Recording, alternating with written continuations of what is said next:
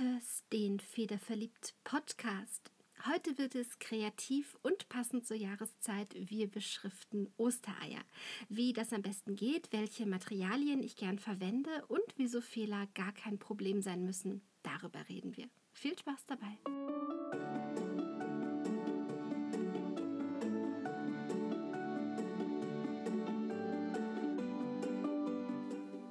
Willkommen beim Federverliebt Podcast, dem ersten deutschsprachigen Podcast für alle Themen rund ums schöne Schreiben. Mein Name ist Sabine Tack und ich bin seit einigen Jahren begeisterte Kalligrafin. Da ich liebend gerne Podcasts höre, auch beim Schreiben, habe ich irgendwann festgestellt, dass ich zu diesem einen Thema, dem Schönschreiben nämlich, keinen einzigen Podcast finden konnte. Naja, und so mache ich ihn eben selbst. Hier gibt es jede Woche eine neue Folge für alle Kalligraphen, für Brushpen-Verrückte und Schönschreiber. Von handfesten Anleitungen und How-Tos über geteilte Gedanken und meine Learnings finden sich bunt gemischte Themen für Anfänger und Fortgeschrittene. Hauptsache, du liebst das Handlettering. Schön, dass du da bist und viel Spaß mit der neuen Folge.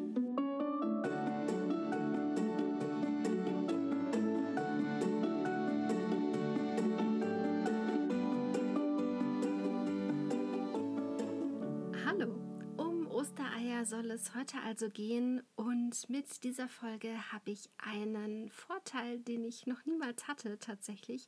Die Folge war schon fertig geschrieben, als über Instagram von einer Hörerin die Anfrage kam, ob ich nicht mal was zum Thema Ostereier machen könnte. Und so weiß ich heute, dass ähm, ich mit dem Thema zumindest bei einer Hörerin äh, ja voll den Geschmack treffe und dass zumindest eine Person neben mir das Thema spannend findet. Ähm, zu Ostern bin ich ehrlich gesagt nicht so die große Dekokönigin. Das bin ich sowieso nicht, weil ich es schlicht mag.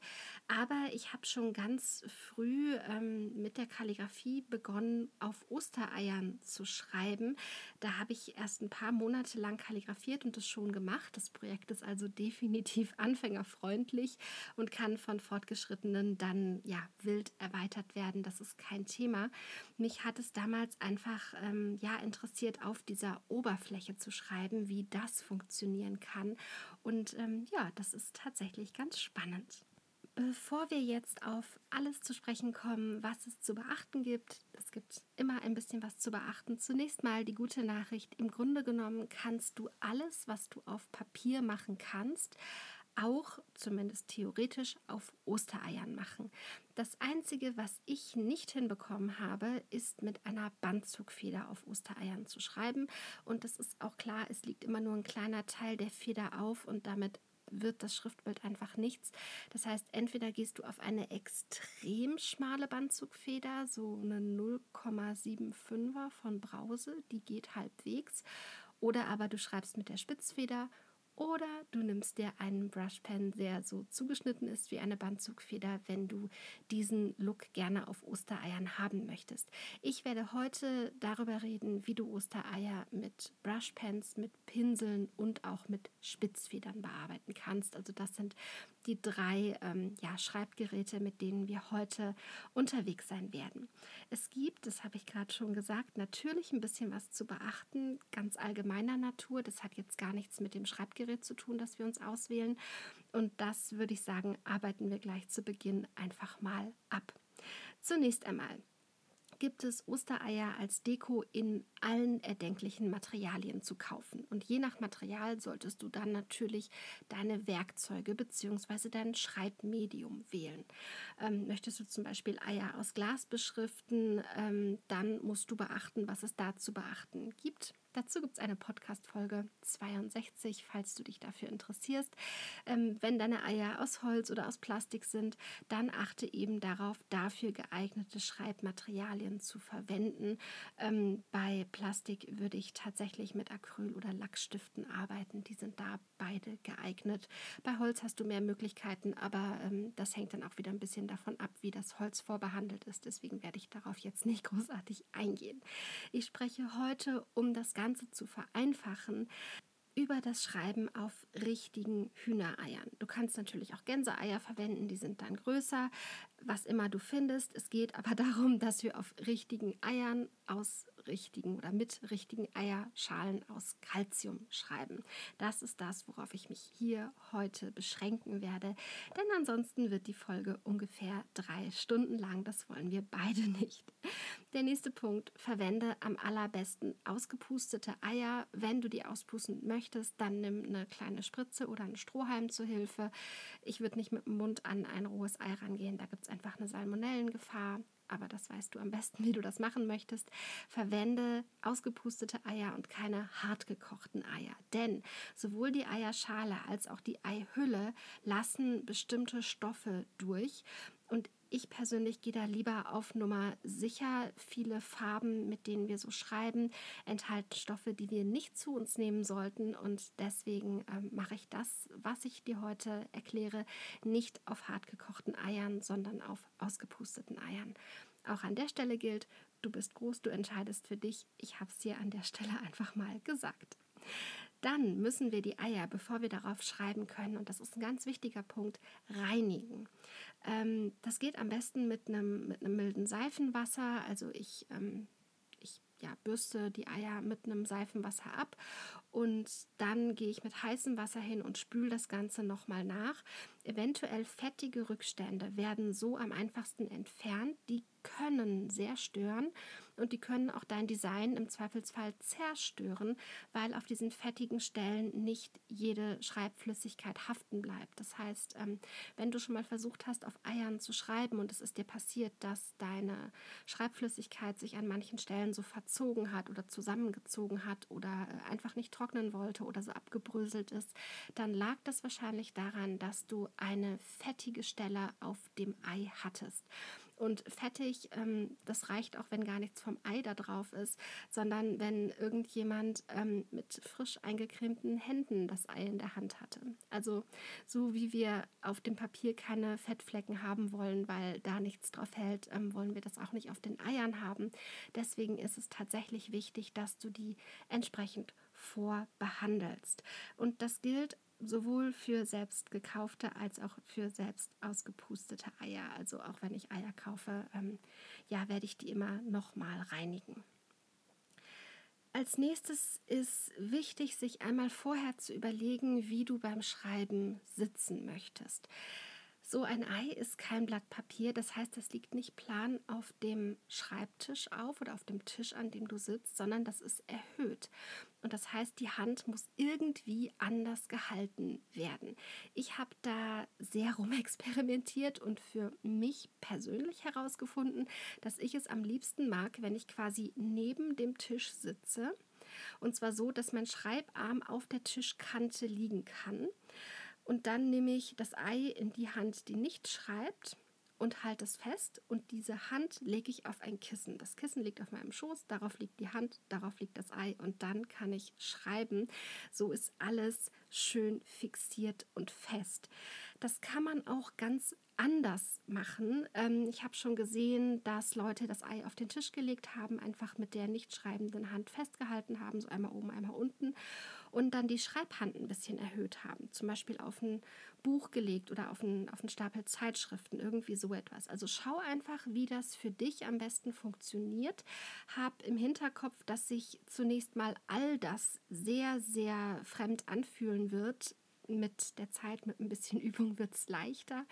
Ähm, aber guck einfach, wie rum das für dich am besten funktioniert. Wichtig ist, dass du sowohl die Kontrolle über das Ei hast, das soll dir nicht wegkullern, als auch Kontrolle über die Schreibhand beim Schreiben hast. Ähm, wie gesagt, probier es aus. Es wird mit der Zeit einfacher. Es wird sich erstmal komisch anfühlen. Ich verspreche, es wird besser.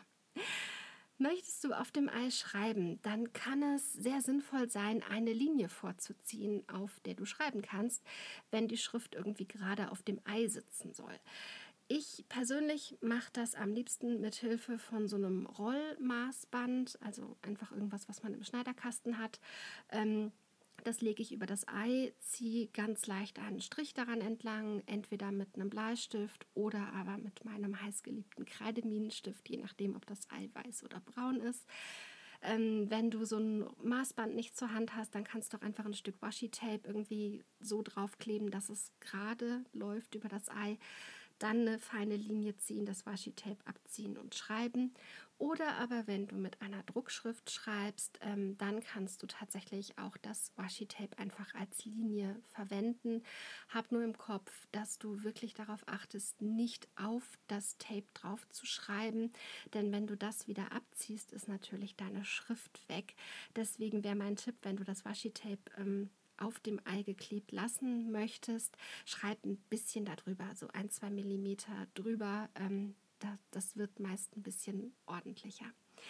Beim Schreiben ist es wichtig, dass die Hand, die das Ei hält, mitarbeitet.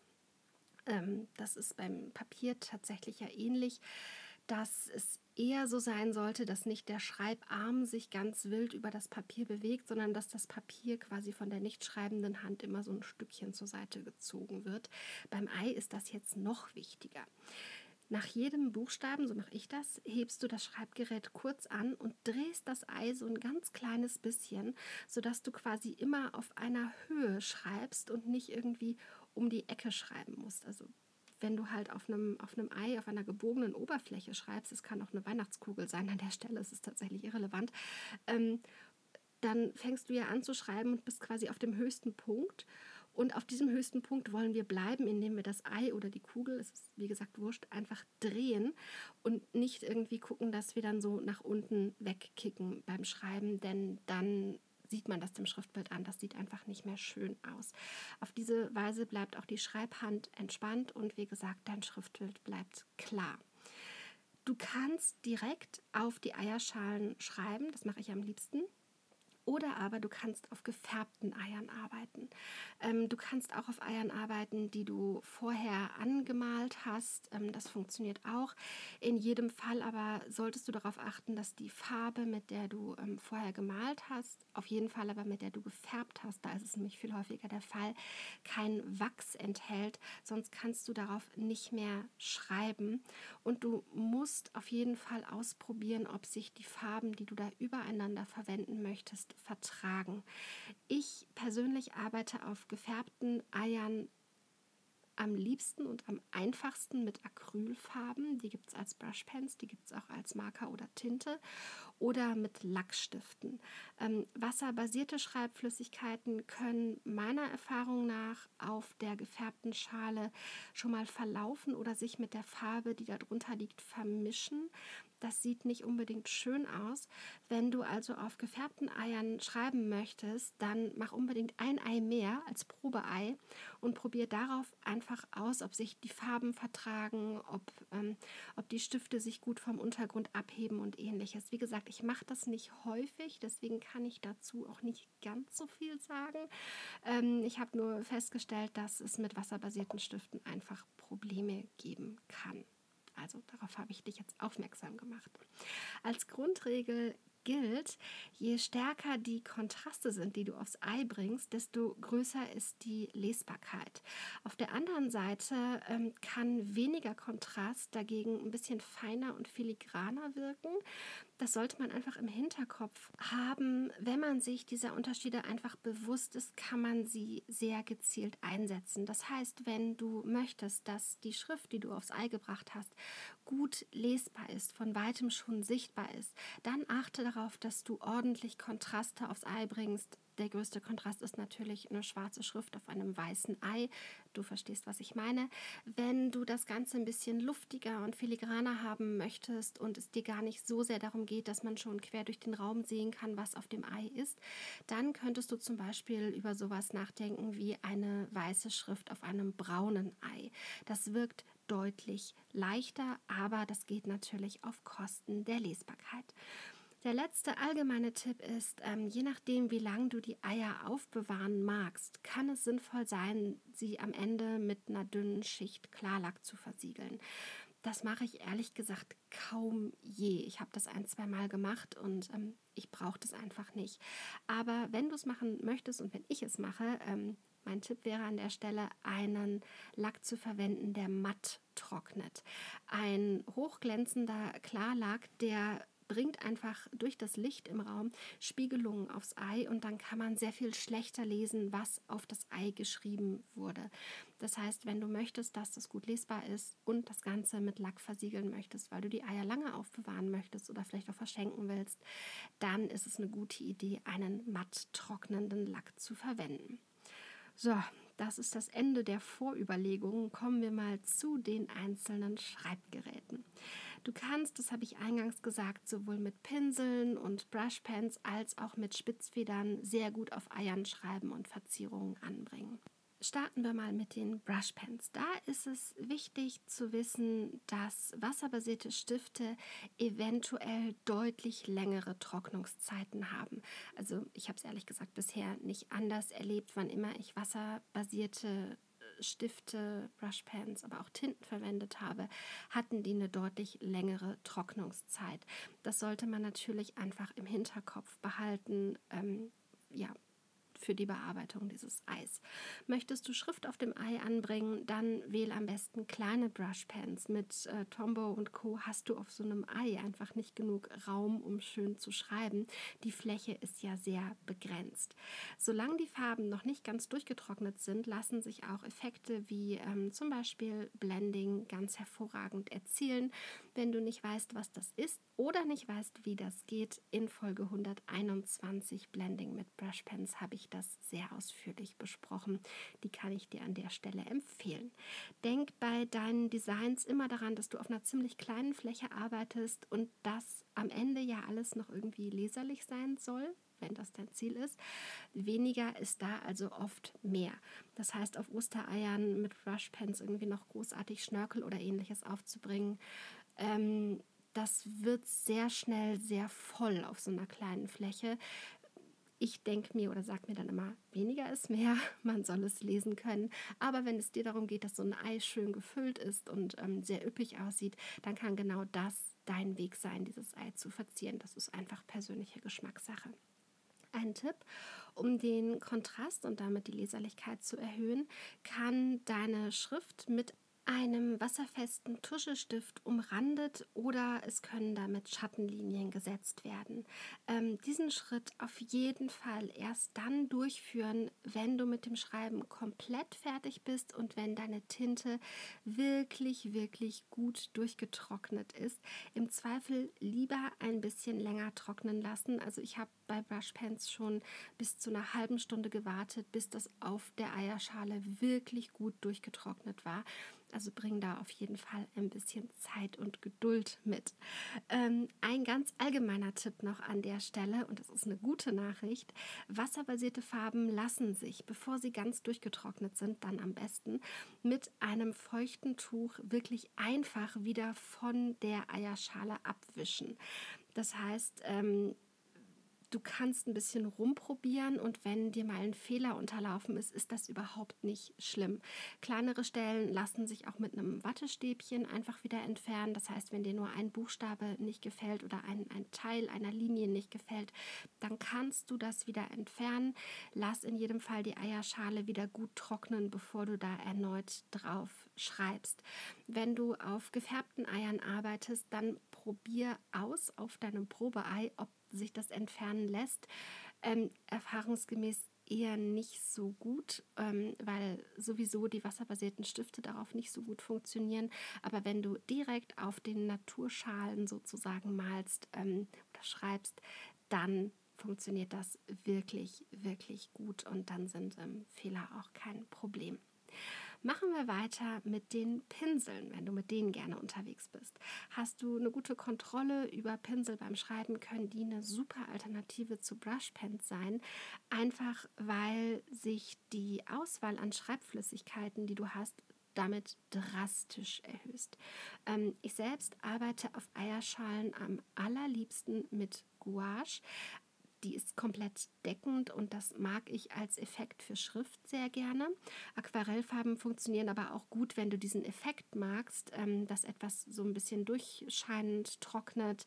Äh, Tinten funktionieren gut, Tuschen funktionieren gut und auch alle Metallic-Farben funktionieren gut. Und die kannst du natürlich sowohl mit dem Pinsel als auch mit der Feder auftragen. Falls du dich fragst, welche Metallic-Farben gut fürs Lettering geeignet sind, dann hör noch mal in Folge 51 rein. Da habe ich meine liebsten Metallic-Farben fürs Lettering vorgestellt. Ich persönlich verwende für diese Arbeiten gerne Pinsel mit kurzen Borstenköpfen. Damit habe ich beim Schreiben einfach eine wirklich gute Kontrolle. Aber ich muss für lange Linien ähm, größere Bewegungen mit der Hand machen. Schau auch da einfach, ähm, was du an Pinsel am liebsten magst. Ich glaube, das ist wirklich einfach nur Geschmackssache. Wichtig auch hier, die Trocknungszeiten auf der Eierschale sind tendenziell länger als auf Papier. Es ist wirklich wichtig, das im Hinterkopf zu behalten.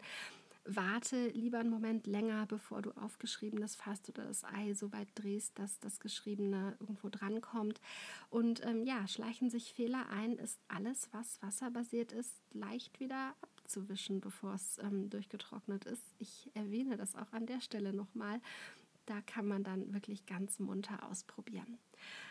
Kommen wir zum Schluss noch zu den Spitzfedern. Auch mit der Feder lässt sich super auf Eierschalen arbeiten und das ist das, was ich am häufigsten und am liebsten mache. Ich persönlich verwende dazu eine Feder, die eine mittlere Flexibilität hat und nicht allzu spitz ist. Ähm, und ich übe dazu bei den Abschwüngen nicht allzu großen Druck aus. Das hat weniger was mit der Zerbrechlichkeit der Eierschale zu tun. Die hält nämlich im Allgemeinen sehr viel mehr aus, als man so annimmt. Mir persönlich gefällt es einfach gerade auf Eiern sehr, sehr gut, wenn, wenn Schrift oder Verzierungen eher filigran sind. Und das bekomme ich so am allerbesten hin. Ähm, ich würde bei der Feder ähm, immer darauf achten, dass sie nicht zu spitz ist und damit fallen eigentlich die Federn mit einer sehr großen Flexibilität raus. Die sind in aller Regel eher spitz. So eine Leonard Principal EF oder auch eine Hand 101, die sind schon sehr, sehr spitz. Und so eine Eierschale, die ist nicht ganz glatt. Also ähm, da kann man dann auch mit so einer Feder mal hängen bleiben oder auf der Eierschale irgendwie kratzen. Das ist ungünstig. Deswegen schau einfach, dass du eine Feder nimmst, ähm, die nicht ganz so spitz ist. Ich arbeite gerne mit der Brause 361, ähm, aber jede Feder, die nicht allzu spitz ist und die nicht allzu flexibel ist, eignet sich hervorragend. Was sich nicht sehr gut eignet, sind die ähm, G-Federn, also Nico G, Tachikawa G und Zebra G da muss man einfach zu großen Druck ausüben, um beim Abstrich irgendwie einen etwas breiteren Strich hinzubekommen. Und damit kann man dann ein Ei auch schon mal zerbrechen. Ähm, wenn du noch nie mit einer Feder auf einem Ei geschrieben hast, schnapp dir einfach eins und probier es mal aus. Ähm, ja, so ein Probeei zu haben, ist grundsätzlich, glaube ich, immer eine ganz gute Idee, wenn man irgendwie was Neues übt und sich beibringen möchte. Du kannst ähm, auf den Eiern schreiben, problemlos. Du kannst aber auch alles andere, was du sonst noch so mit der Feder kannst, auf den Eiern machen. Ich habe Eier schon mit Offhand Flourishings verziert, also mit Bildern, die sich aus so Verzierungsschnörkeln zusammensetzen. Das sieht wunderschön aus. Ähm, ich habe äh, kleinen Bildern oder einzelnen ähm, Worten schon einen, auf, einen, einen, Rahmen gegeben aus Off Flourishings, ähm, wie ich das sonst mit der Kalligrafie mache. Also einfach so kleine Rahmen, die sich aus kleinen Schnörkeln zusammensetzen. Und wenn man das dann eben ohne große Unterschiede bei Auf- und Abschwüngen macht, dann sieht das äußerst filigran auf so einem Ei aus. Ähm, ja, ich sage mal, das sind Angebereier, denn eigentlich ist es nicht so schwer zu machen, aber es sieht sehr, sehr beeindruckend aus. Also wenn dir, äh, wenn dir das gefällt, dann ähm, kannst du das machen. Das ist kein Thema. Für die Arbeit mit der Feder verwende ich auf Eiern am aller, allerliebsten Gouache. Tinte haftet auf der Eierschale oft weniger gut und neigt schon mal so ein bisschen zum Verlaufen, gerade wenn man mit der Feder schreibt.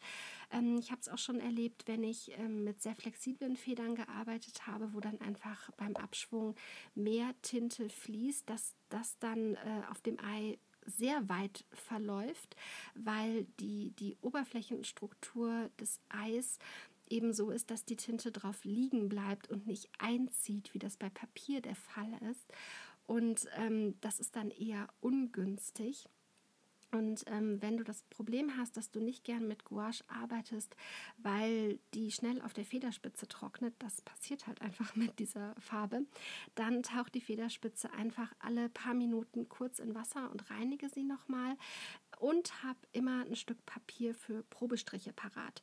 Ich selbst mache das immer so, dass ich einen kleinen Probestrich auf einem Stückchen Papier mache, bevor ich mit der Feder aufs Ei gehe ehrlich gesagt, wenn ich mit Gouache schreibe, auch bevor ich auf irgendein gutes Stück Papier gehe, auf die Art und Weise stelle ich einfach sicher, dass ich keine Probleme mit dem, mit dem Tintenfluss haben werde, beziehungsweise mit dem Gouache-Fluss an der Stelle. Ähm, das, ähm, das ist einfach so eine kleine Versicherung für mich. Ähm, da Gouache opak, also undurchsichtig trocknet, kommen auch feingezogene Linien auf Eiern sehr, sehr gut damit zur Geltung. Das mag ich total gerne. Und auch hier gilt das, was ich ähm, die ganze Zeit schon sage. Solange die Gouache noch nicht komplett durchgetrocknet ist, und vermutlich selbst wenn sie durchgetrocknet ist, man kann es wieder entfernen, wenn einem das äh, Ergebnis überhaupt nicht gefällt. Also du kannst auch auf einem Ei wirklich zehn verschiedene Designs üben, bis du zufrieden bist. Das ist kein Thema. Wenn du dich mit der Gouache so gar nicht anfreunden kannst, wenn du damit nicht zurechtkommst oder keine im Haus hast und nicht extra welche kaufen möchtest, dann könntest du alternativ auch mit einer Summitusche arbeiten. Die wird dann unverdünnt verwendet, das wäre wichtig und beachte hier auch auf alle, alle Fälle die Trocknungszeiten. Summitusche kann schon auf normalem Papier bis zu 24 Stunden brauchen, um komplett durchzutrocknen. Das heißt, wenn du da auf einem Ei geschrieben hast, dann lass das Ei wirklich am allerbesten einen Tag liegen und fass es nicht an, ähm, ja, bevor du, bevor du da einfach äh, am Ende dein eigenes Design zerstörst.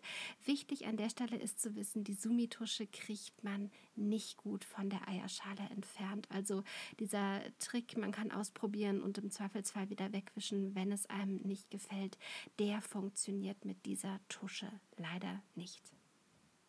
Zum Schluss habe ich noch ein paar wenige Ideen für die Gestaltung mit Buchstaben. Ähm, natürlich kann man einfach jedes Wort auf ein Ei schreiben und das wird äh, schön aussehen, das ist gar keine Frage. Was ich wirklich schön finde, sind so Monogramm-Eier. Die sind toll, wenn man das entweder einmal für die ganze Familie macht. Die sind sehr schön zum Verschenken oder eignen sich auch echt gut als Platzkarten für so einen Osterbrunch. Also wenn du Platzkarten brauchst, dann ist das eine wirklich schöne Idee.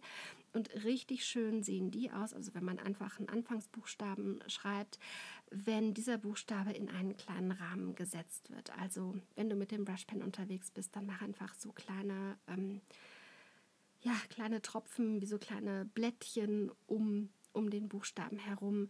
Das wird sehr, sehr schön aussehen oder kleine Punkte, wie auch immer. Also, dass man das so ein bisschen in den Rahmen setzt.